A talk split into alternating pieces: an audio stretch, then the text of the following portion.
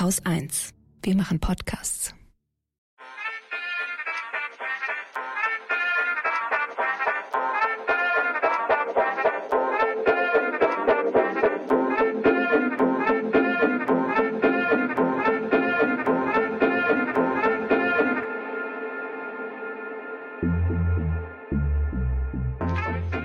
Hallo und herzlich willkommen beim Lila Podcast. Mein Name ist Schoko Bethke. Ich hoffe, dass ihr alle munter seid, dass ihr nicht erschlagen seid von der Sommerhitze.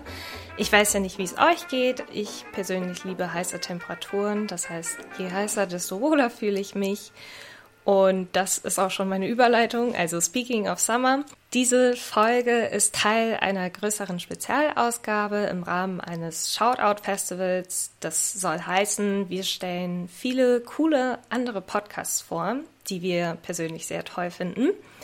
Und deswegen möchte ich auch direkt meinen heutigen Gast vorstellen, Mintu Tran vom Rise and Shine Podcast. Herzlich willkommen, Mintu.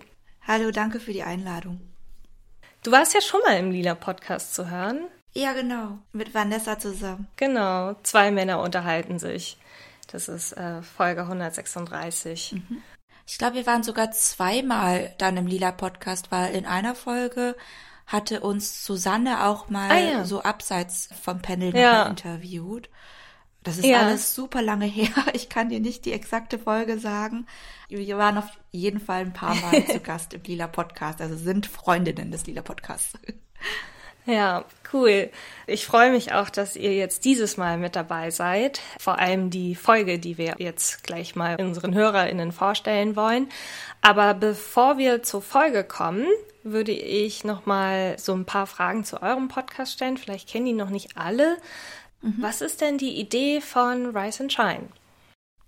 Also die Idee von Rise and Shine oder der Anstoß, Rise and Shine zu machen, war einfach darin, dass Vanessa und ich, zwei wirtdeutsche Journalistinnen, die irgendwie in der bayerischen Provinz so ein bisschen aufgewachsen sind, ne, mhm. ähm, dass wir einfach das Gefühl hatten, dass wir in unserer Kindheit und auch in unserer Jugend nicht wirklich viele Menschen hatten oder wirtdeutsche Frauen, wirtdeutsche People allgemein in den Medien oder irgendwo, die, die sichtbar gewesen wären, zu denen wir hätten aufschauen können oder wo wir uns irgendwie repräsentiert äh, und gesehen hätten.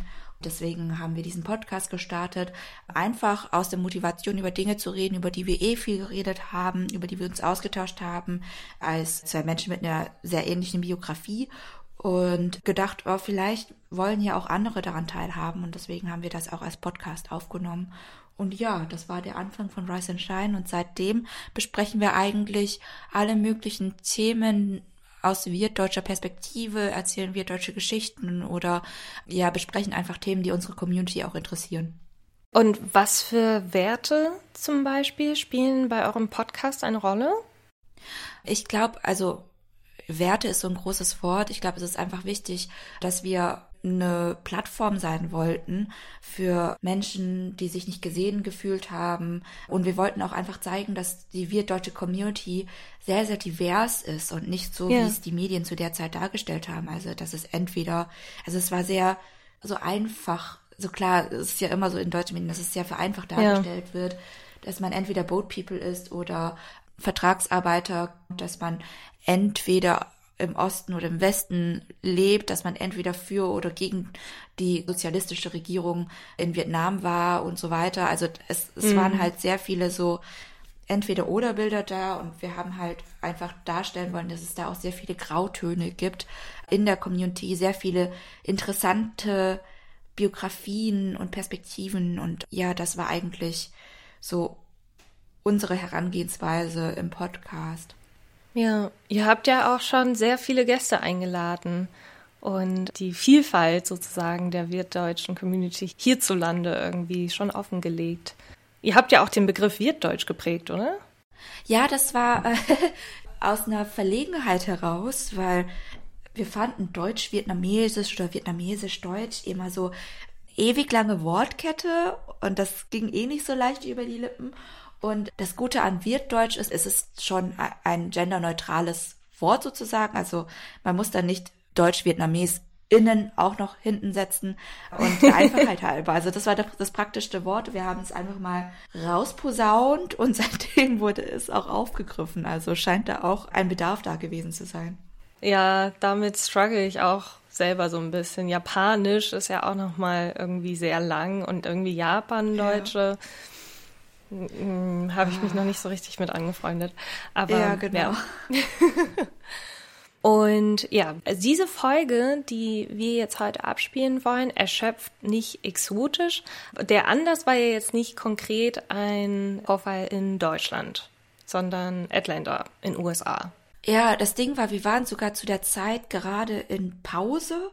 Also wir haben eine längere Sommerpause gemacht, weil wir eben auch so ein bisschen Zeit gebraucht haben für uns, um uns wieder zu rechargen und so. Und ähm, Kraft zu schöpfen, nachdem wir irgendwie drei, vier Jahre durchgehend gepodcastet haben in unserer Freizeit. Mhm. Und dann ist dieses Attentat, dieser Anschlag auf die Asian Community in den USA passiert. Und falls sich Leute nicht erinnern, damals ist ja ein Täter, ein weißer Täter in Massagesalon in Atlanta eingedrungen und hat dort vor allem Frauen getötet, die dort gearbeitet haben. Die waren ungefähr im Alter unserer Mütter. Ja. Also hatten auch ähnliche Biografien sozusagen, dass sie dann erste Generation sozusagen migriert sind in die USA, dann eben in diesen Milieus Arbeit gefunden haben und äh, dann eben Opfer einer solch schrecklichen Tat geworden sind. Und das hat einfach viel mit uns gemacht und auch mit unserer Community, weil wir eben schon sehr viele Parallelen gesehen haben zu Deutschland. Also diese Intersektion, über die wir in dieser Folge sprechen, von Rassismus und Sexismus und auch von prekären Lebensstandards, sage ich mal, die sehen wir ja auch hier bei uns in unseren Communities. Also, dass hm. unsere Mütter oder Freundinnen und Bekannte in Schönheitssalons arbeiten, in Massagesalons und dort genau die gleichen Sprüche auch bekommen und den Sexismus abbekommen und exotisiert werden von der Gesellschaft. Da wird dann gesagt, ja, die zarten Frauen, die aber so kräftige Hände haben. Oh, ist das eine Massage mit Happy End? Also diese Sprüche hören wir ja auch, obwohl wir nicht in Massagesalons zum Beispiel arbeiten. Also ich wurde auch schon gefragt, ob mein Freund damals mich in dem Katalog bestellt hätte. Das erzähle ich alles. Wir greifen da diese Anekdoten eben auf und arbeiten das eben auf, was diese Tat in Atlanta auch mit uns zu tun hat und warum das uns so beschäftigt hat. Ja, ich muss auch nochmal sagen, dass mich diese Folge sehr, sehr, erstmal sehr gefreut hat, dass ihr überhaupt das Thema aufgegriffen mhm. habt.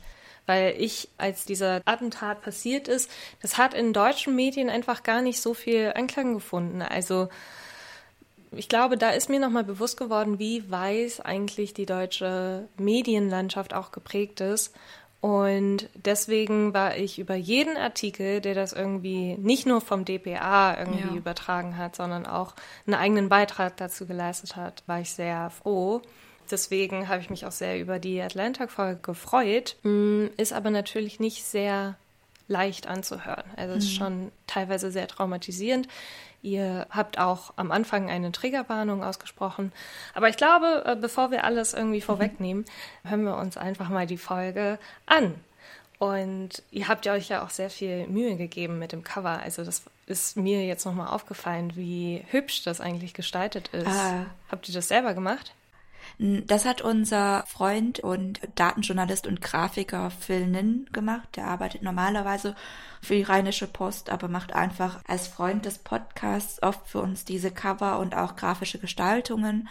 Und das war eben auch ein Cover, das er mit uns gestaltet hat. Und zwar wichtig praktisch auch einen Fokus auf diese Opfer zu haben und auf diese Biografien, die aus dem Leben gerissen worden sind. Und ja, deswegen sind wir auch sehr froh, dass Phil uns dieses Cover gestaltet hat.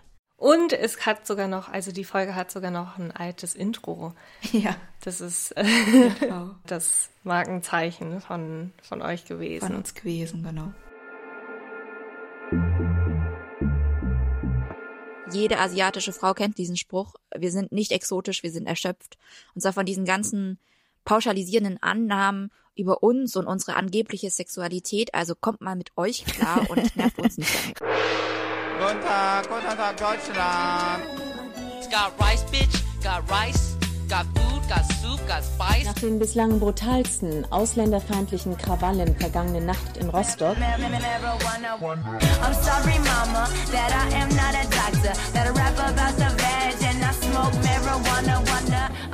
Hallo und herzlich willkommen bei Rise and Shine, dem Podcast für wirtdeutsche Perspektiven und Geschichten. Moderiert wird er unter anderem von mir, Vanessa Wu. Ich bin Journalistin, normalerweise bei Zeit Online. Und ich bin Mintu Tran, die andere Host vom Rise and Shine Podcast. Ich bin auch Journalistin, arbeite sonst für den öffentlich-rechtlichen Hörfunk.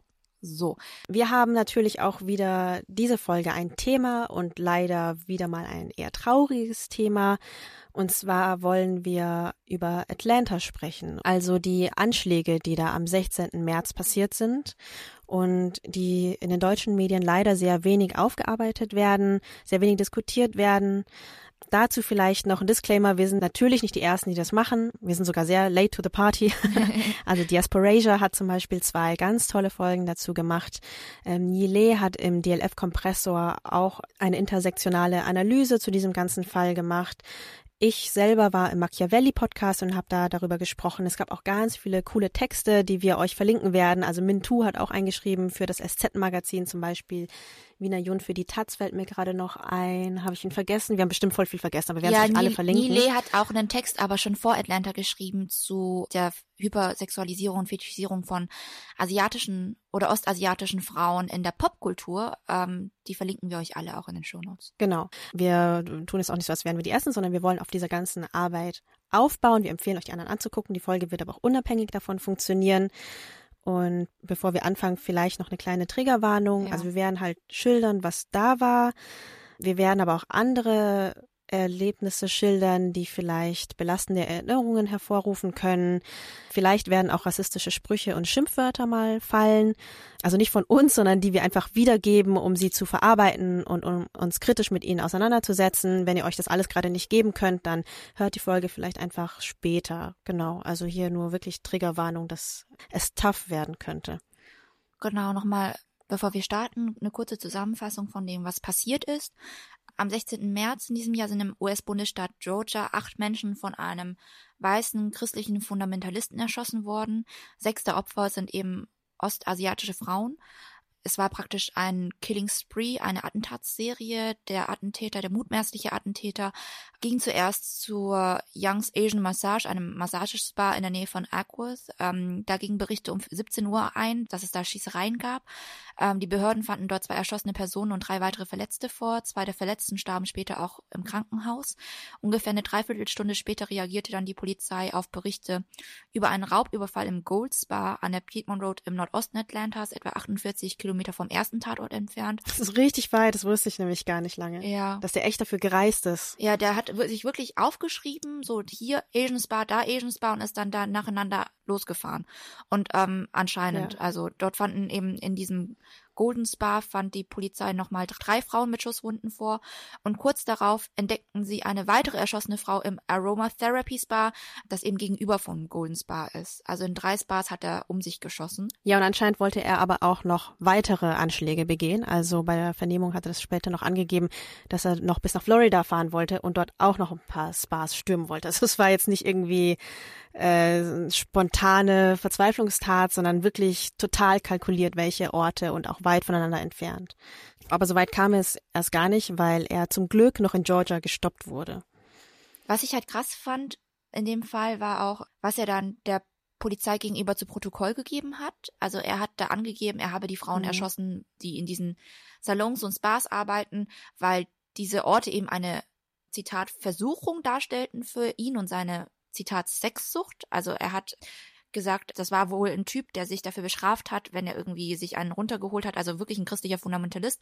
Und ähm, diese asiatischen Frauen hat er eben als eine Versuchung eben empfunden für seine, in Anführungsstrichen, Sexsucht. Und es kann ja auch voll gut sein, dass er einfach individuell so ein Problem hatte. Aber was ich dann wirklich skandalös fand danach war, dass der Polizeisprecher hm. das genauso wiedergegeben hat. Also einfach meinte, dass er erstmal nicht von einem Hate Crime, also einem Hassverbrechen, zum Beispiel aufgrund von Race oder Gender oder so ausgeht, sondern irgendwie meinte, naja, der Typ hat ein persönliches Problem, diese sogenannte Sexsucht, also das Wort stammt aus der Pressekonferenz dieses Polizeisprechers. Jay Baker, genau. Und ich fand es krass, es war ja nicht nur, dass er das wiedergegeben hat vom Attentäter, sondern dass er seine Perspektive komplett übernommen hat. Genau. Also dass er mehr Einflussvermögen gegenüber diesem Attentäter zeigte, als gegenüber den Opfern. Also er sagte, Zitat, he was pretty much fed up and kind of at the end of his rope. Yesterday was a really bad day for him and this is what he did. Also er hatte einen schlechten Tag und das ist das, was er getan hat. So outrageous. Also- es, ja. es ist unglaublich. Es gab zum Glück in den USA auch sehr viel Kritik gegen diesen Polizeisprecher. Er wurde daraufhin in dieser Sache abgesetzt. Er hat jetzt nicht seinen Job bei der Polizei an sich verloren.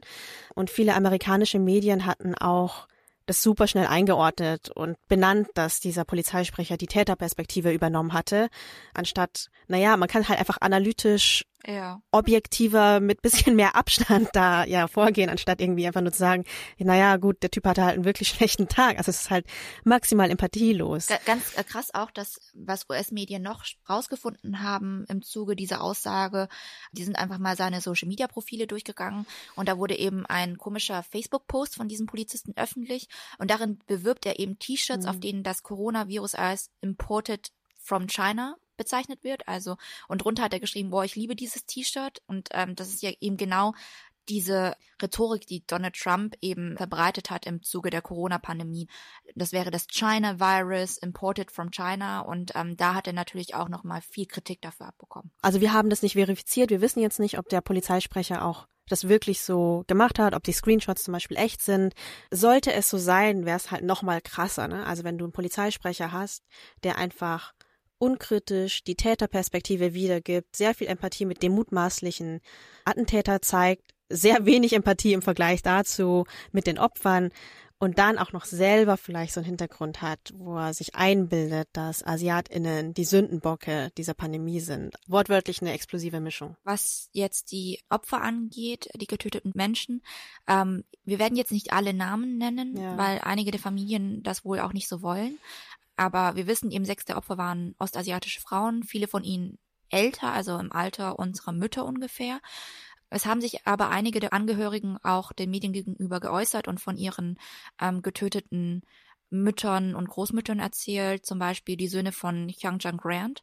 Und die berichten eben über ihre Mutter als eine hart arbeitende, aber sehr liebevolle Frau, die teilweise wochenlang in diesen Spas gearbeitet hat, ohne zu ihren Söhnen zurück nach Hause zu fahren und dort sogar übernachtet hat. I mean, you're working five, four, four or five months straight, no break, not coming home. What's your reaction to the way that they have handled the investigation into this shooting? You can't say that this isn't racially motivated. You don't kill eight people on a bad day, let alone one. How often would she tell you that she loved you? Ev- Every night. Every night before she goes to bed, she calls me or my brother. Randy Park hat das gegenüber einer Reporterin der NBC gesagt, von NBC Asian America. Also der Sohn von Hyunjung Grant geht eben von dem Hate Crime auch aus und er hat eine GoFundMe-Kampagne gestartet, die fast über zwei Millionen Dollar gesammelt hat.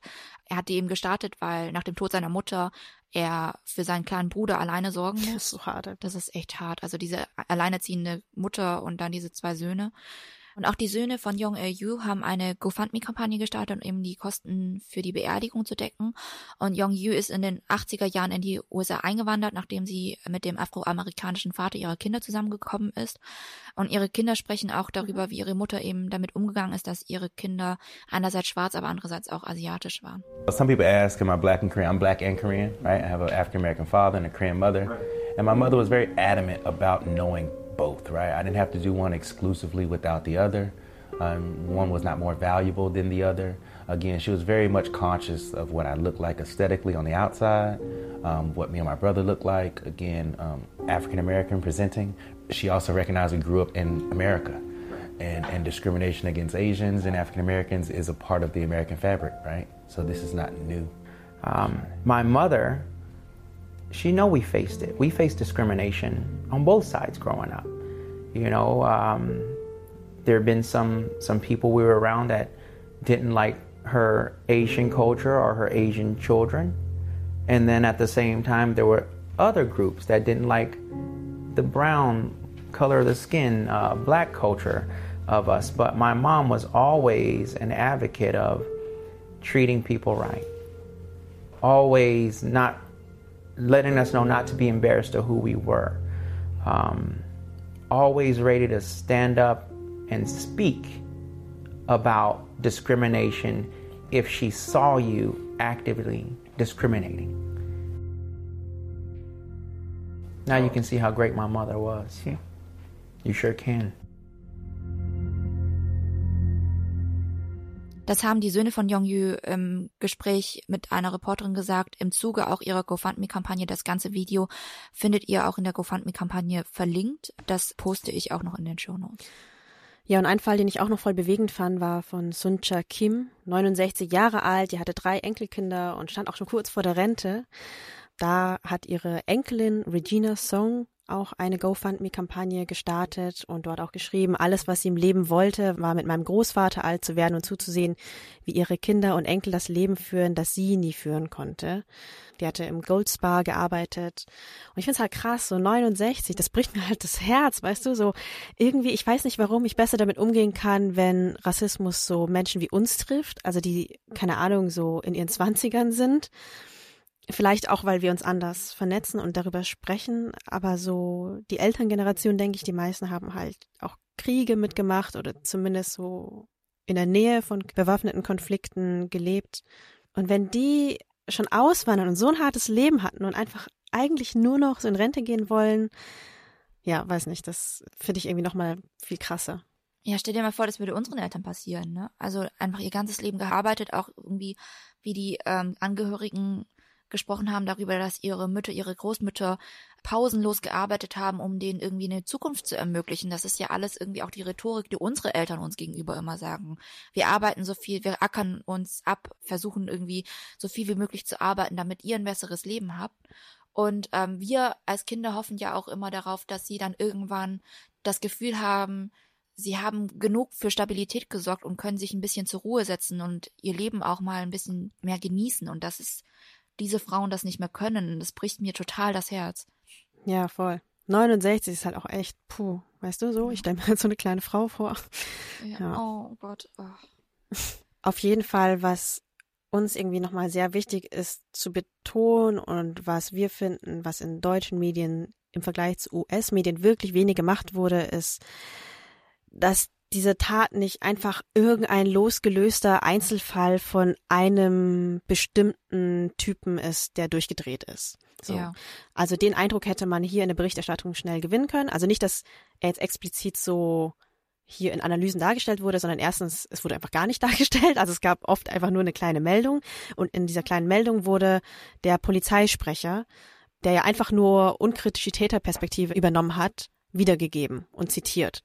Und es gab darüber hinaus wirklich wenig weitere Auseinandersetzungen damit. So als sei das halt ja wirklich einfach nur so ein Einzelfall, den man nicht hätte besser einordnen können. Und so ist es halt nicht.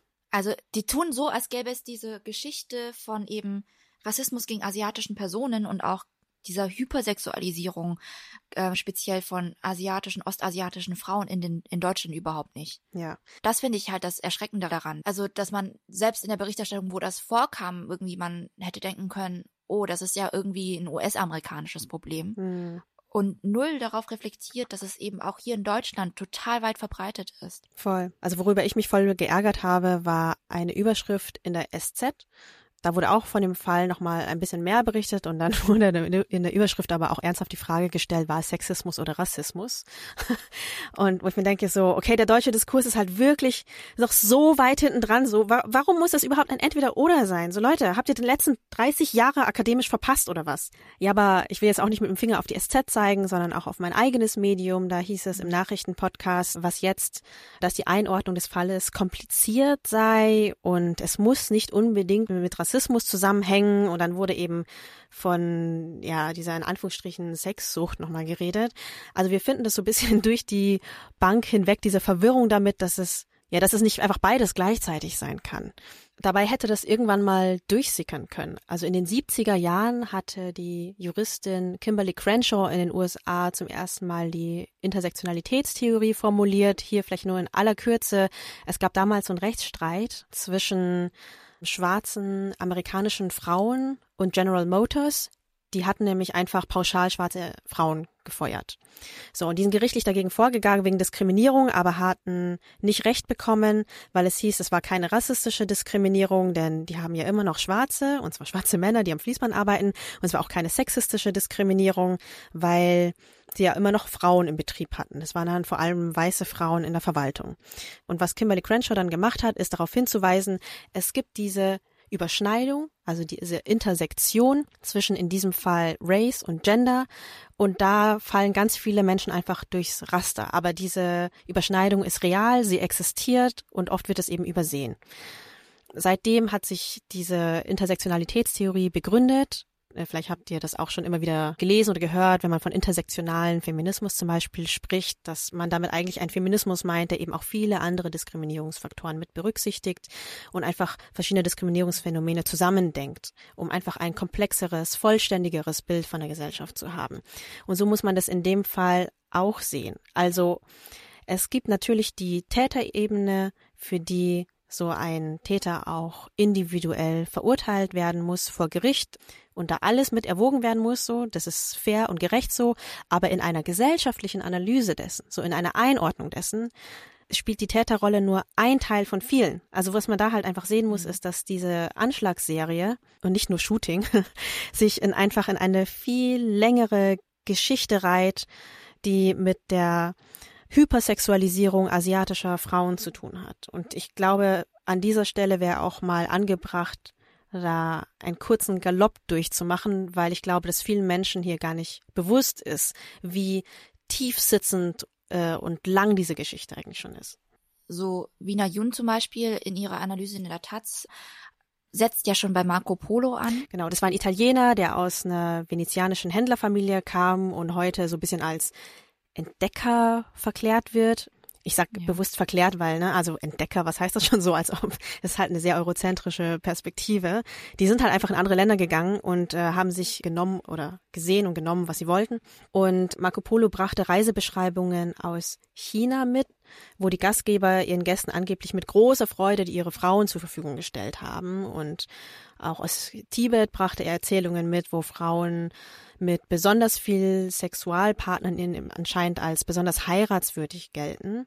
Was man halt dazu wissen muss, ist, dass diese Darstellungen von anscheinend super willigen asiatischen Frauen wahrscheinlich frei erfunden waren, weil Marco Polo verschiedenen Historikern zufolge wahrscheinlich gar nicht erst so weit gekommen war. Also wahrscheinlich war er nicht mal in Asien, hat aber irgendwelche Vorstellungen von asiatischen Frauen. Aber das ist ja egal, weil letzten Endes, wenn man in Europa damals wie heute sehr wenig über Ostasien weiß, dann nimmt man halt alles an, was man erfährt. egal, ob das stimmt oder nicht stimmt. Ja, und das gilt dann halt auch für die nächsten Jahrhunderte. Da gab's in der Kolonialzeit wo Kolonialherren, Händler, Missionare dann tatsächlich bis nach Asien gekommen waren, aber da auch nicht weniger abenteuerliche Geschichten zurückbrachten. Aber ich persönlich glaube, es ist so eine Mischung aus verklemmte weiße Typen kommen nach Asien, finden dort eine Kultur vor, die schon traditionell ein bisschen unverklemmter ist, würde ich jetzt mal behaupten. Also körperlicher zum Beispiel. Auf jeden Fall nicht dieselben prüden europäisch-mittelalterlichen Standards hatten. Und da war wahrscheinlich einfach ein großer Kulturschock und dann ging die Fantasie mit diesen Leuten durch. Jetzt mal ganz platt ausgedrückt. Äh, viel elaborierter hat es zum Beispiel Edward Said ausgedrückt in seiner postkolonialen Analyse, ähm, vor allem in seinem ja, Hauptwerk Orientalism.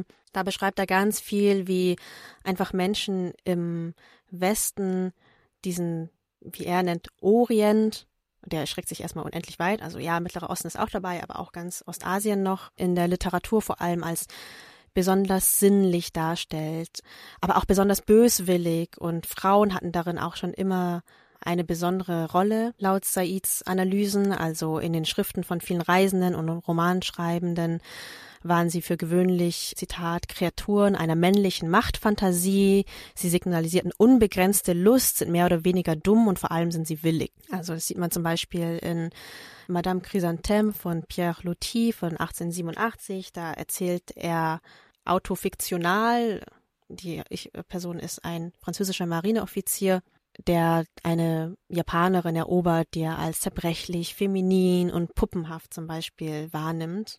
Was ich aber an Saids Analyse super spannend finde, ist, dass er eine symbolische Parallele sieht zwischen der Eroberung der asiatischen Frau und der Eroberung des asiatischen Kontinents als Gesamtes. Also quasi, wer die weibliche Sexualität bricht, der bricht auch mehr der Vegetation. Äh, für ihn zeigen sich in den ganzen Schriften die Unterwerfungsfantasien von europäischen Kolonialmächten.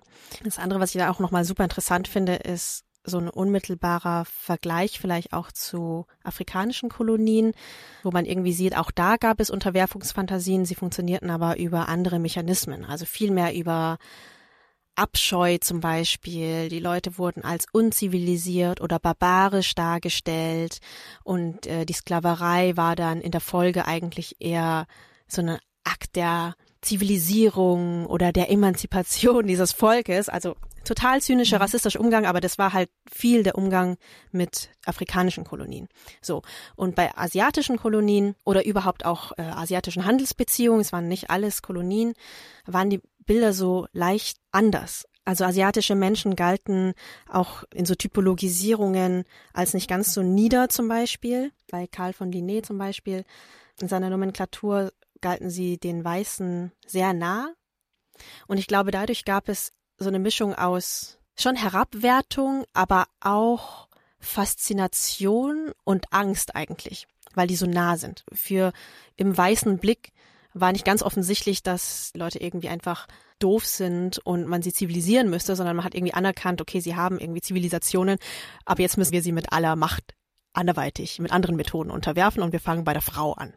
Also es ist jetzt ein bisschen kompliziert, aber ich finde es eine sehr interessante Theorie und äh, mir öffnet sie auch die Augen darüber, wie unterschiedlich eben verschiedene Teile der Welt behandelt werden und wie unterschiedlich Rassismus auch funktionieren kann. Also, mhm. dass es über Abscheu oder Angst gehen kann oder so eine Mischung aus beiden, aber es ist schon, es sind unterschiedliche Nuancen. Diese Erzählung von einer gelben Gefahr, die ähm, sieht man eben auch in der deutschen Geschichte ähm, im Kaiserreich, zum Beispiel unter Kaiser Wilhelm, der die deutsche Armee, ein deutsches Korps losgeschickt hat ins Kaiserreich China, um den äh, damaligen Boxeraufstand niederzuschlagen. Das war eine Rebellenbewegung, die sich erhoben hat, um die europäischen Kolonialmächte aus China ähm, zu drängen, die eben den europäischen, US-amerikanischen, japanischen Imperialismus kritisch sahen.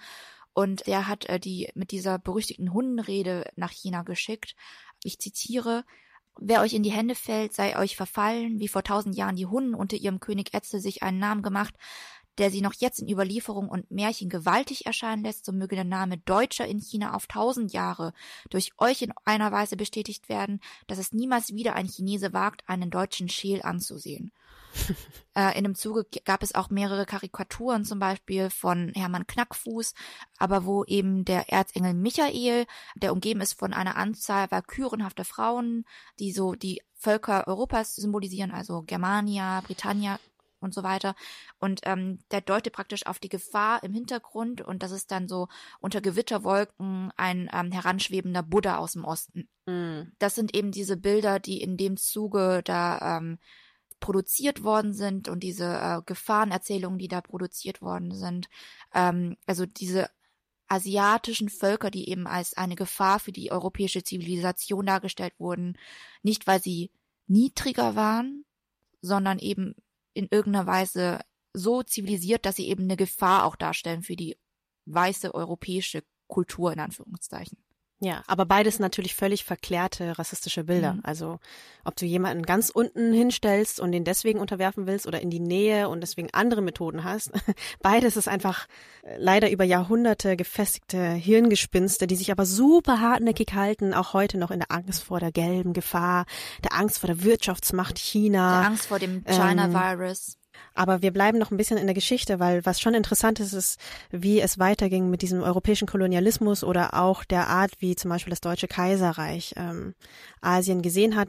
So, das war eigentlich ein Fundament für das, was dann ab dem 20. Jahrhundert kommen sollte, durch verschiedene Militärinterventionen der USA in Ost- und Südostasien. Also die konnten natürlich auf diesen ganzen Fantasien von dieser willigen, aber doch irgendwie verführerischen, aber dann wieder auch ein bisschen gefährlichen asiatischen Frau aufbauen und man sieht es halt, wie US-Amerikaner halt nicht nur in diesen Regionen waren und dort stationiert waren und irgendwie ihre bewaffneten Konflikte geführt haben, sondern wie alle diese Einsätze auch in großem Stil mit der sexuellen Ausbeutung asiatischer Frauen einhergegangen sind. Also zum Beispiel im Vietnamkrieg entstand einfach eine riesige Sexindustrie, nicht nur in Vietnam, berüchtigerweise in Saigon, sondern eben auch in den US-Stützpunkten in Thailand und auf den Philippinen.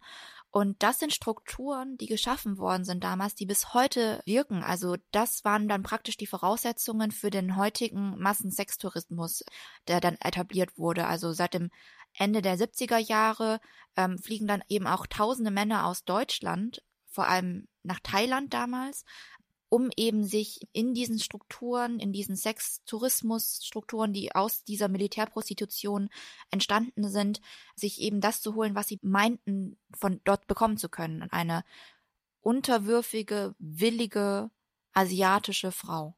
Ja, also falls sich immer gefragt hat, warum die ganzen Sextouristen nach Thailand fahren, es hat tatsächlich einfach da den historischen Ursprung. Thailand war in den 70ern in einer massiven ökonomischen Krise ähm, so wie die ganze Region eigentlich, weil sie instabil gerade war durch die ganzen bewaffneten Konflikte, die seit Jahrzehnten da umhergingen und gleichzeitig waren da amerikanische GIs, die waren zwar hauptsächlich in Vietnam, aber zum Beispiel wurden sie zur Erholung dann an thailändische Strände geschickt. Rest and Recreate nannte sich das Ganze. Ja, Erholung. Genau, ne? Erholung mit ganz vielen Kondomen natürlich, Erholung. Ja. Und dort ja, fanden sie halt eine sehr arme Bevölkerung vor, die das Angebot, sage ich mal in Anführungsstrichen, angenommen hat. Ja. Und um diese US-Stützpunkte herum bildete sich eine ja sehr große Rotlichtindustrie, die auch geblieben ist, als sie noch abgezogen sind. Ich finde auch, wie asiatische Frauen gesehen wurden Ende der 70er Jahre in Deutschland, sieht man total gut in einem Satirestück von ähm, vom bayerischen Satire Gerhard Polt in seinem Stück Mai Ling, das ich finde also er wollte da praktisch darstellen, wie deutsche Männer praktisch über asiatische Frauen denken. Und äh, in diesem Stück äh, geht es eben um einen Mann, der eine Frau aus Thailand geheiratet hat. Ähm, das äh, spielen wir euch mal hier so ein bisschen ein. Triggerwarnung ist wirklich schlimm. Sag einmal schön Grüß Gott, Meiling. Grüß Gott. 2785 Mark ab äh, Bangkok Airport habe ich bezahlt. Also habe ich kommen lassen. Das ist also relativ preiswert. Äh, natürlich 500 D-Mark mehr, wenn ich draufgelegt hätte, dann hätte ich auch eine Vietnamesin äh, kriegen können. Die sind noch etwas robuster, aber da gehen natürlich jetzt die Meinungen auseinander. Überhaupt so, das, das Schlafzimmer, also da sind ja berühmte Asiatinnen, da könnten es Deutsche sein. Gell? Ja, das ist absolut schlimm. Also ist es Satire, ja, das trifft auch irgendwo Ein einen Kern. Also ich weiß nicht. Ich kann mir sowas trotzdem nicht geben. Vor allem als betroffene Person so Sätze zu hören, die man halt wirklich in der Realität schon so auch gehört hat von Menschen als betroffene Person. Mhm. Auch wenn das praktisch als Kritik gemeint ist, finde ich, es widert mich trotzdem einfach an, sowas zu hören, weil da einfach so ein bisschen eine Einordnung und Überspitzung fehlt. Genau, weil wir wissen ja auch nicht, geht das so darüber hinaus? Also natürlich ist es nicht immer so gleich die künstlerische Aufgabe, aber ich glaube, dass diese Art von Überspitzung in der Bevölkerung auf keinen Boden stößt. Ja. Weil ich glaube, die Bevölkerung ist nicht so weit zu erkennen, dass es ekelhaft oder ich behaupte einfach mal, die Bevölkerung ist nicht so weit zu erkennen, dass es ekelhaft.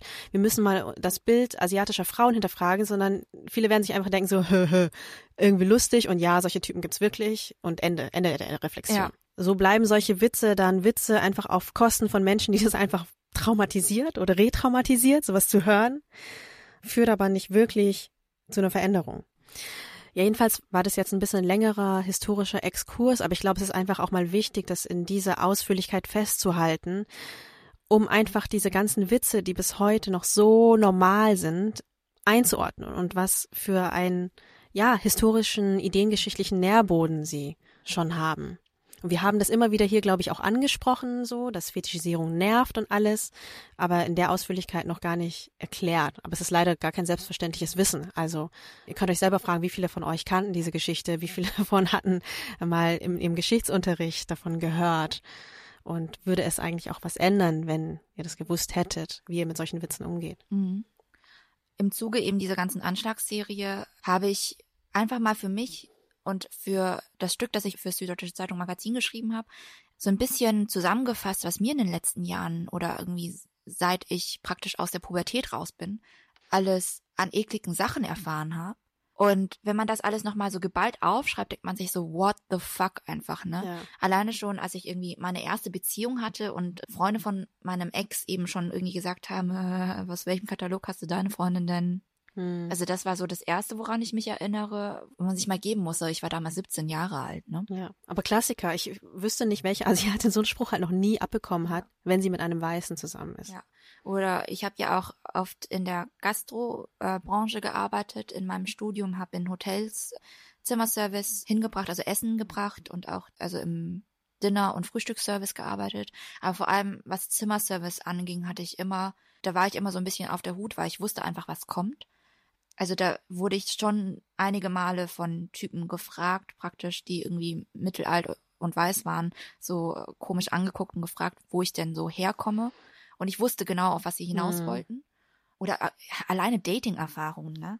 Also alleine, wenn man als asiatische oder ostasiatisch aussehende Frau in Dating-Apps irgendwie sich bewegt, was man da alles für Sprüche und Andeutungen bekommt, ist wirklich richtig widerlich. Also von den Typen, die dir super Like geben und im Hintergrund ein Samurai-Schwert haben und irgendwie ähm, japanische Tattoos, Gott, darüber brauchen wir gar nicht reden. Ew. Aber Ew. aber halt auch äh, so Sprüche, die man dann einfach bekommt. Also äh, Freundinnen, die darüber berichtet haben, dass sie praktisch von Typen gefragt wurden, ob sie unten genauso eng seien wie ihre Augen. Hm, Das ist so eklig. Also das ist halt einfach unsere Normalität. Vor allem eine, die, wenn du echt sagst, du hast sie extra nochmal aufgeschrieben, die wir auch selber so hingenommen haben. Ja. Weil ich merke das auch so, klar, wenn du anfängst zu erzählen, fallen mir auch noch irgendwie 30 andere Geschichten ein. Aber ich verdränge sie so alle. Und wir teilen sie auch untereinander so wenig, wie viel und wie normal das eigentlich ist. Aber es schleicht sich auch gleichzeitig so in das eigene Unterbewusstsein ein. Also ich bin zwar schon immer so leicht paranoid, auch beim Tanzen zum Beispiel. Ich tanze Tango. Ja. Und wenn ich irgendwie merke, dass so Typen, die tanzen irgendwie mit einer Asiatin nach der nächsten, es könnte natürlich Zufall sein, aber in meinem Kopf geht's dann halt gleich los. Ne? Also ich denke mir gleich, okay, ew, vielleicht will ich mit dem nicht mehr tanzen. Vielleicht tue ich mit dem auch voll Unrecht damit. Ja. Das gleiche ja bei mir auch beim Daten. Also wenn ich mit Typen irgendwie beim zweiten Date, also ich habe die relativ früh schon gefragt, ob ich die einzige Asiatin praktisch war, die sie gedatet haben. Ja, aber das ist total bescheuert. Aber sobald einer sagt, irgendwie meine Ex-Freundin war auch Asiatin, geht bei mir gleich sofort ein Kopfkino los. Ja, stimmt. Oh ja, oh mein Gott. Ja, oder wenn jemand irgendwie von mehreren Asiatinnen erzählt, dann ist, ist bei mir auch alle Alarmglocken gehen einfach ja, an. und ähm, vielleicht tue ich den Typen ja auch total unrecht. Vielleicht war das einfach keine Ahnung. Das war dann ja dem Studium kennengelernt. Sie haben sich gut verstanden. Und das war dann die erste asiatische Freundin. Hat er irgendwie auf, aus Zufall mich kennengelernt. Aber so bei mir geht halt sofort das Kopfkino dann los. Boah, krass. Hat der einen Fetisch? Vielleicht auch unterbewusst. Muss ich mich in Acht nehmen?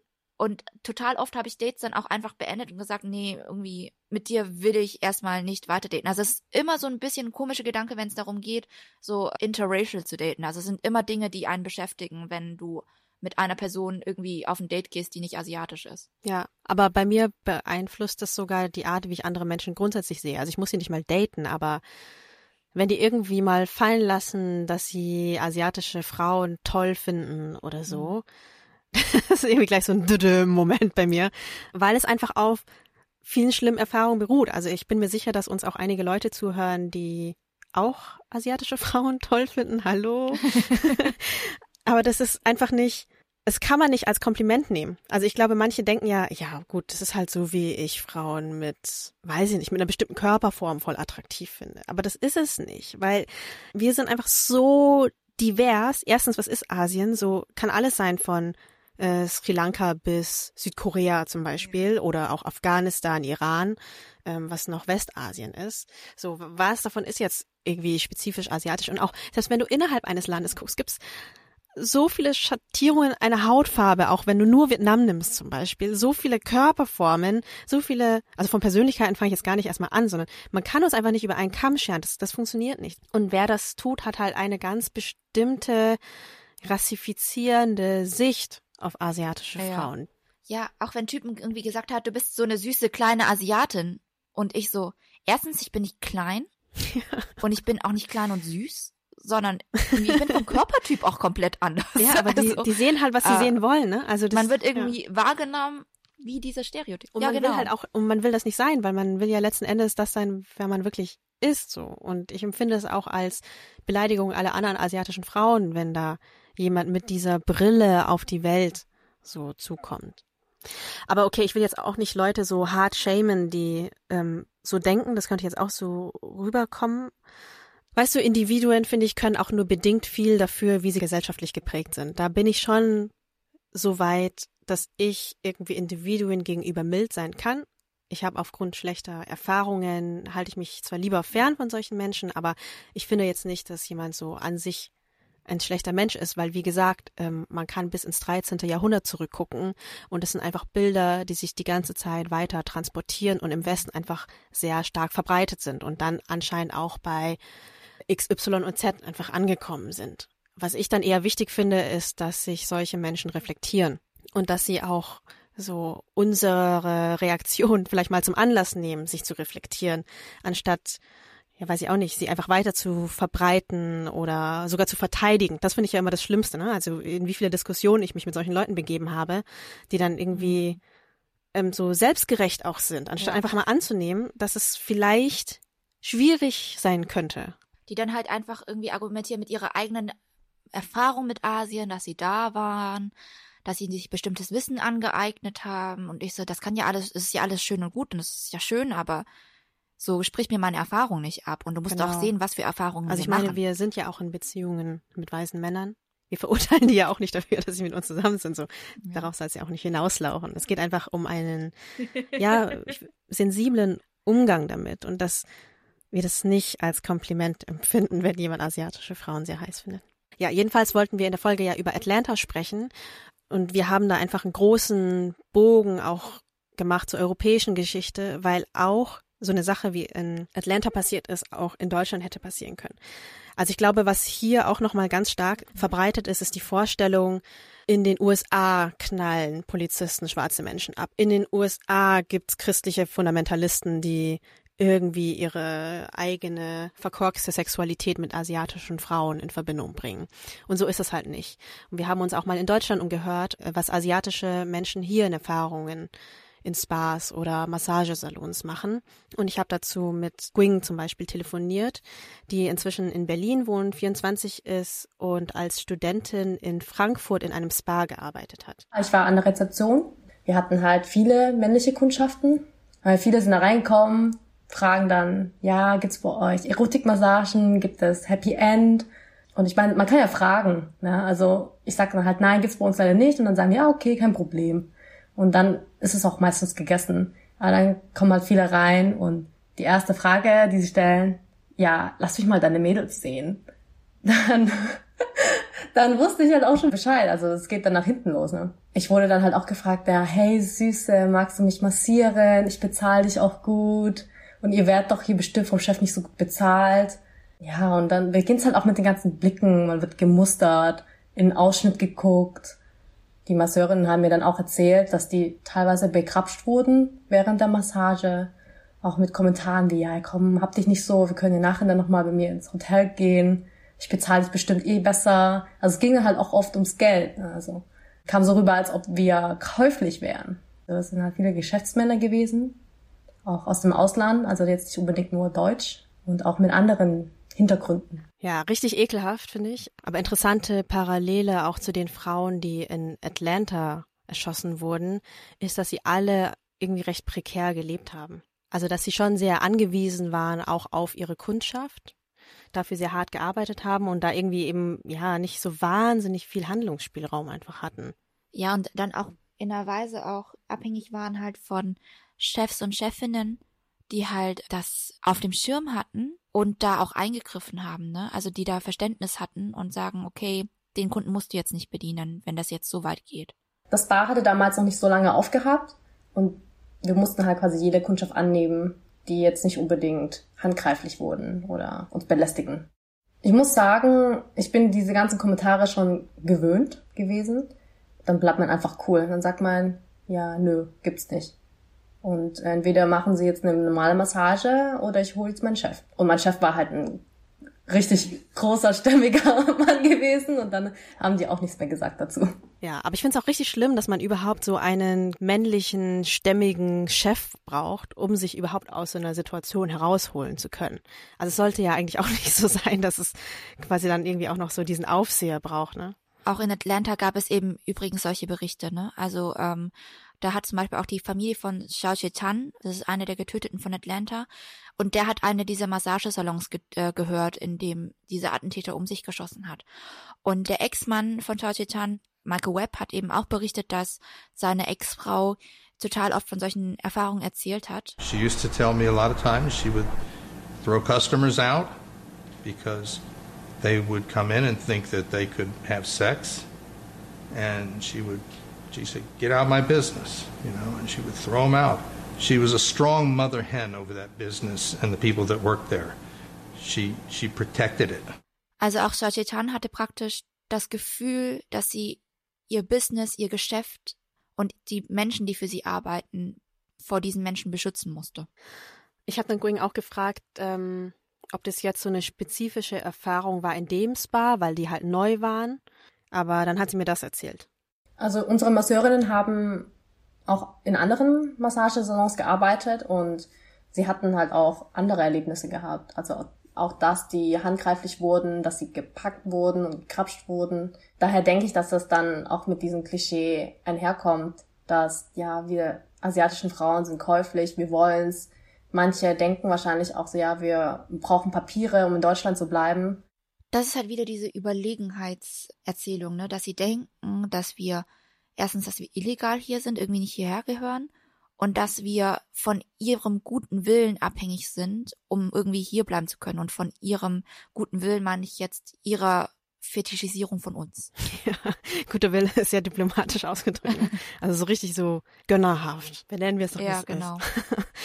Ich wollte von ihr dann auch noch wissen, wie die Masseurinnen damals damit umgegangen sind. Sie wissen, wie damit umzugehen ist, aber ich glaube, das nimmt einen doch irgendwo schon mit. Also sie zeigen das wahrscheinlich eher nicht, weil es halt auch ein professionelles Umfeld ist. Das ist ja ihre Arbeitsstelle und sie möchte natürlich auch nicht ihre Arbeit verlieren. Und das ist halt so das perfide daran. Ne? Selbst wenn man darunter leidet, kann man nicht wirklich viel machen. Mhm.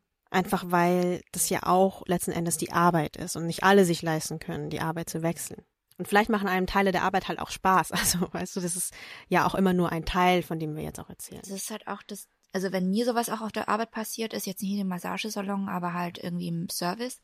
Das Einzige, was ich praktisch machen konnte, war, mich mit meinen Kollegen auszutauschen, Kolleginnen, die auch alle BIPOC waren, das alles irgendwie auch so ganz entsetzt dann irgendwie reagiert haben. Aber wirklich viel konnte ich halt nicht machen. Das waren halt reiche Kunden irgendwie im Fünf-Sterne-Hotel, weißt du? Was soll ich, was hätte ich als kleine Studentin dagegen machen sollen? Und da halt so ältere asiatische Frauen, die haben jetzt auch nicht unendlich viele Optionen in Deutschland Arbeit zu finden. Ja, und dann wollte ich natürlich auch noch wissen, wie es Gwing mit der ganzen Sache ging. Ich habe immer versucht, das höflich zu machen. Dadurch, dass die Masseurinnen auch nicht so gut Deutsch kannten, musste ich das halt quasi übernehmen, also Deutsch und Englisch sozusagen dann habe ich halt gesagt, I'm sorry, the door is over there. Ja, das war, glaube ich, das nicht professionellste, was ich gesagt habe, aber habe schon versucht, das alles in einem bestimmten Rahmen zu halten. Und es hat auch bisher geklappt, hatte viel Glück gehabt, ja. Also genau wie du vorhin auch erzählt hast, Mintu, dass auch sie versucht hat, professionell zu bleiben und sie war halt 21. Also was, was macht man da? Da eskaliert man nicht jede einzelne Situation. Queen arbeitet ja inzwischen nicht mehr in dem Spa, sonst hätten wir auch gern mit ihren Kolleginnen gesprochen. Aber dafür haben wir uns bei anderen asiatisch geführten Massagestudios umgehört, zum Beispiel bei einem bei dir um die Ecke, Vanessa. Ja, genau. Ich habe da einfach mal angerufen. Da gehe ich auch manchmal hin und die Masseurin wollte auch lieber anonym bleiben, deswegen vielleicht nur so viel zu ihr. Sie macht Thai-Massagen in so einem super bürgerlichen Viertel mit Altbauten, Grundschule, Park in der Nähe, also wirklich nicht irgendwie Trash in irgendeiner Form. Sie ist auch schon ein bisschen älter und hat eine Tochter Anfang 20. Und wir haben telefoniert und weil ich ihre Aufnahmen jetzt direkt aus dem Telefonlautsprecher aufgenommen habe, ist die Tonqualität jetzt leider nicht so gut. Ich hoffe, man versteht sie trotzdem einigermaßen und zur Not fassen wir das nochmal so am Ende ein bisschen zusammen. Ähm, ich habe sie jedenfalls am Anfang gefragt, ob sie ganz ähnliche Erfahrungen gemacht hat wie Gwing, also ob da auch Männer reinkommen, die eigentlich auf was ganz anderes raus sind als Massagen. Hier muss immer extra sagen, wir Massage für Gesundheit. Und die Kunde fragt, was ist für Gesundheit? Also sie muss wohl oft extra klarstellen, dass es bei ihr nur Gesundheitsmassagen gibt und keine sexuellen Dienstleistungen, keine Erotik steht ja auch oft bei den Schaufenstern. Und dass da einige wohl auch enttäuscht waren, als sie das gesagt hat und dann durch die Blume nach mehr gefragt haben. Ähm, sie selber nimmt es aber anscheinend mit Humor. Sie hat vorhin auch gescherzt, was dieses Meer denn überhaupt sein soll, weil Handstände macht, macht sie zum Beispiel nicht. Es ist voll gut, dass sie das mit Humor nimmt. Das ist ja auch irgendwie eine Art, um damit umzugehen und überhaupt irgendwie jeden Mhm. Tag da überhaupt nochmal auftauchen zu können. Aber ich kann mir trotzdem vorstellen, dass es irgendwann einfach nervt, wenn Leute ständig irgendwie meinen, hey, kann man hier auch ficken? Müssen wir das piepen? Vielleicht biete ich das im Nachhinein.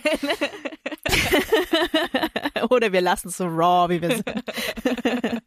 ja, aber die Leute sind ja wirklich so grob, ne? Also genau, ich habe äh, sie das auch gefragt, ob sie das einfach nervt und das sagt sie auch. Nerv ist normal ein Nerv, aber wir müssen Geduld, weil viele Leute verstehen falsch. Genau, also sie sagt, es sei nervig, aber Thai-Massagen würden halt so assoziiert und es gäbe ja auch wirklich Läden, die Erotik anbieten. Also einige Frauen entscheiden sich ja ganz bewusst so und das finde ich, glaube ich, an der Stelle auch nochmal wichtig festzuhalten, dass wir zwar verurteilen, dass asiatische Frauen automatisch mit Sex verbunden werden, aber wir verurteilen das, weil diese Assoziation halt leider oft mit so einer Entmenschlichung und auch mit sexualisierter Gewalt einhergeht. Aber wir verurteilen das nicht, äh, weil Sex an sich jetzt irgendwie schlecht ist oder wir uns davon distanzieren wollen. Also wir verurteilen keine Sexarbeit. Sexarbeit ist Arbeit und äh, wenn jemand das aus freien Stücken Mhm. macht, ist das einfach ja die Art, wie sie äh, ihr Brot verdient. Das ist auch vollkommen in Ordnung so. Ja. Wir respektieren das und äh, ihr hoffentlich auch. Was nervt, ist einfach, wenn Typen alle über einen Kamm scheren, weil wir halt aussehen, wie wir aussehen. Also wir, wir können ja nichts dafür, dass wir so aussehen, wie wir aussehen.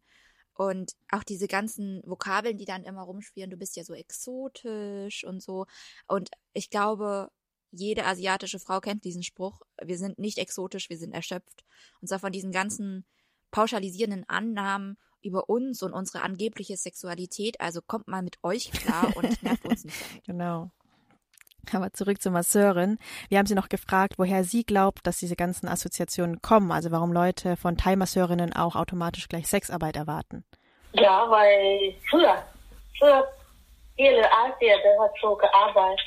Das, das ist ein, einfache Arbeit, wenn man kann gut Geld bekommen, viel Geld verdienen, so. Ähm, die sieht die Ursprünge also auch in der Geschichte Asiens. Ja, wir hatten ja vorher auch drüber gesprochen. Die in Vietnam stationierten US-Soldaten sind halt zur Erholung nach Thailand geschickt worden.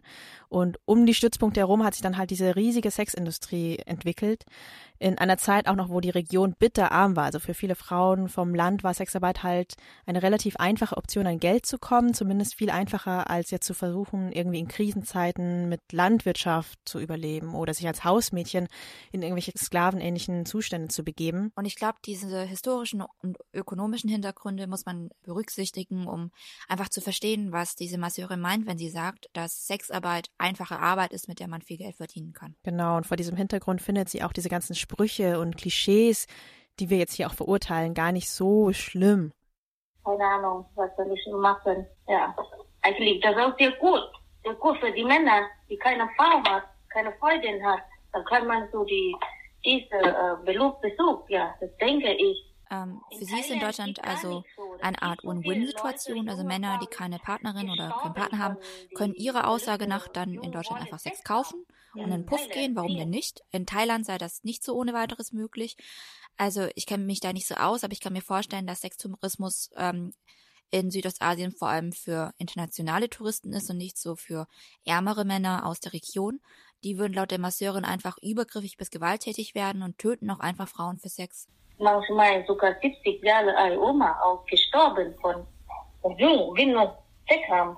Aber in Ähm, sie erzählt hier, dass ihre eigene Oma wohl mit 70 getötet worden ist von einem Mann. Ein, also richtig heftige Geschichte. Ja, das ist auch einfach heftig, was für Geschichten so rauskommen, wenn man mit solchen Frauen einfach ab und zu mal spricht und sich einfach ein bisschen länger unterhält. Aber ich finde es auf jeden Fall voll traurig, dass die Lage dort, wo man herkommt, einfach noch viel schlimmer sein kann als da, wo man jetzt ist.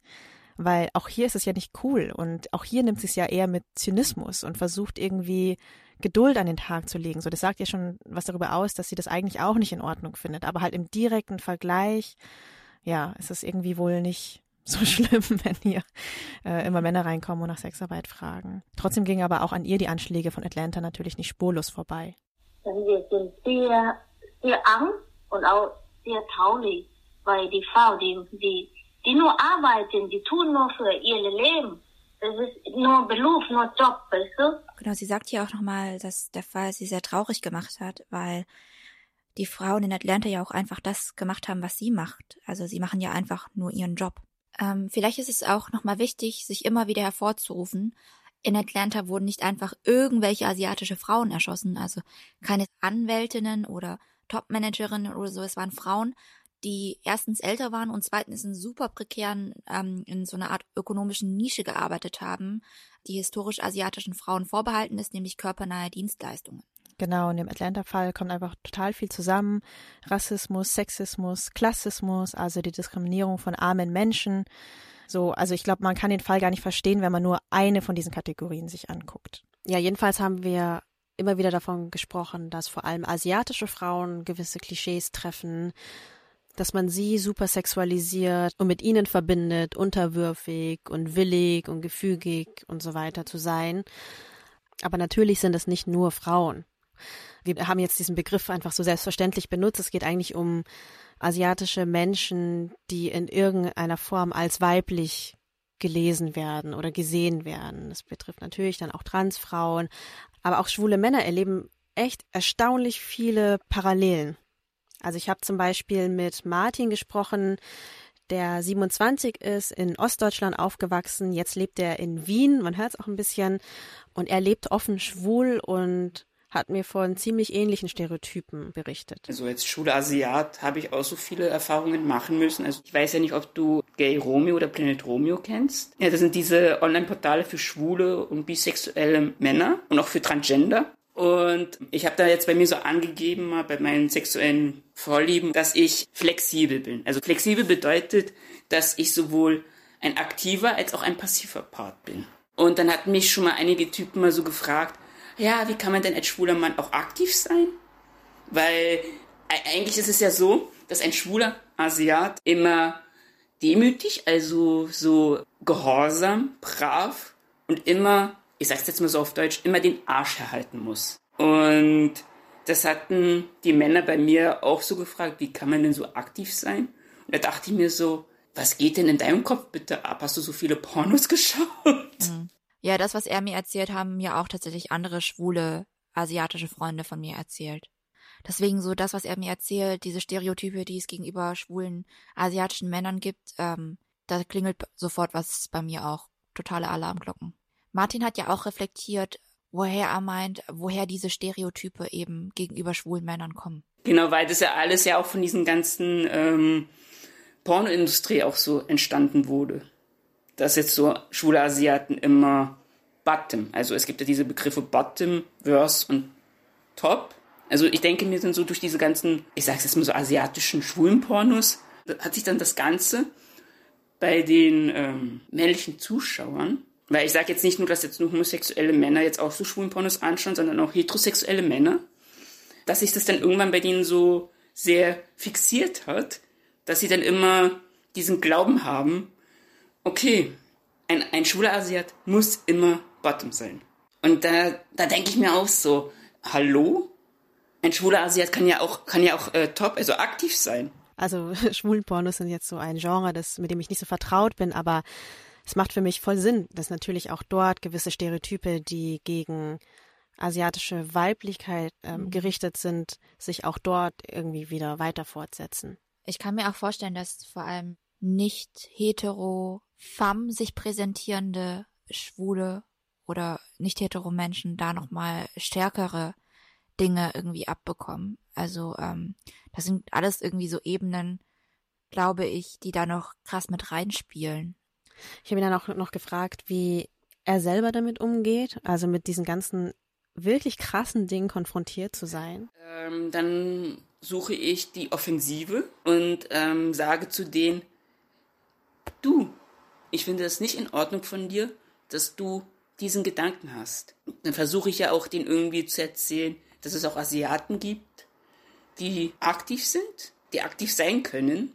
Und äh, es kommt dann auf den Gegenüber wieder drauf an, ob er jetzt damit offen umgeht oder ob er doch in seiner in seinen Schubladengedanken drinnen steckt. Ich habe irgendwie weiter, ich habe Lust darauf, das irgendwie den Männern zu sagen, wenn sie mir dann so kommen. Weil ich denke mir dann auch so, äh, ich werde mich jetzt nicht irgendeinem kleinen beigeben. Also ich finde es voll bewundernswert, dass er überhaupt die Offensive sucht. Ähm, aber klar, wenn man Ja. nicht klein beigeben will, dann ist das wahrscheinlich eine Richtung, Leuten irgendwas zu erklären. Aber dass man dann auch irgendwie Grenzen für sich setzt irgendwann und sagt, naja, ich kann Ja. nicht jedem alles erklären. Und vor allem kann man Leuten nicht immer auch was erklären, wenn es einen selber voll verletzt. Total, also das kann ich total nachvollziehen, wenn, ich meine, wenn wir zum Beispiel auch mit bestimmten sexuellen Stereotypen konfrontiert werden, dann versuchen wir ja auch nicht irgendwie jeden zu bekehren und sagen, hey, so nicht jede asiatische Frau ist so, das, was du sagst, ist total problematisch. Also manchmal will man sich ja dann auch einfach so schnell wie möglich von dieser ekligen Person einfach entfernen. ja, genau. und das ist auch wirklich legitim und verständlich. Also wirklich Respekt für alle, die das Gespräch suchen ähm, und alle, die schon mal das Gespräch bekommen haben. Ich glaube, seid mal ein bisschen dankbar. Das ist wirklich eine harte, undankbare Aufgabe, ähm, einem Menschen, der einem schon so nahe gekommen ist, in so einem verletzlichen Moment irgendwie auch noch versuchen aufzuklären. Genau, das sind halt jetzt diese persönlichen Geschichten, von denen wir euch berichten, sowohl von uns persönlich als auch von unseren Hörerinnen und Hörern. Aber ähm, ich glaube nicht, dass euch diese Stereotype irgendwie fremd sind, ehrlich gesagt. Ich glaube, ihr habt ähm, solche Darstellungen schon irgendwo mal gesehen. Also wir haben ja auch schon darüber gesprochen, ähm, wie das zum Beispiel im Theater aussieht in unserer Yellowfacing-Folge mit Chansen Kim ähm, unter anderem und mit Lynn Hirse haben wir darüber gesprochen, wie das im Theater aussieht.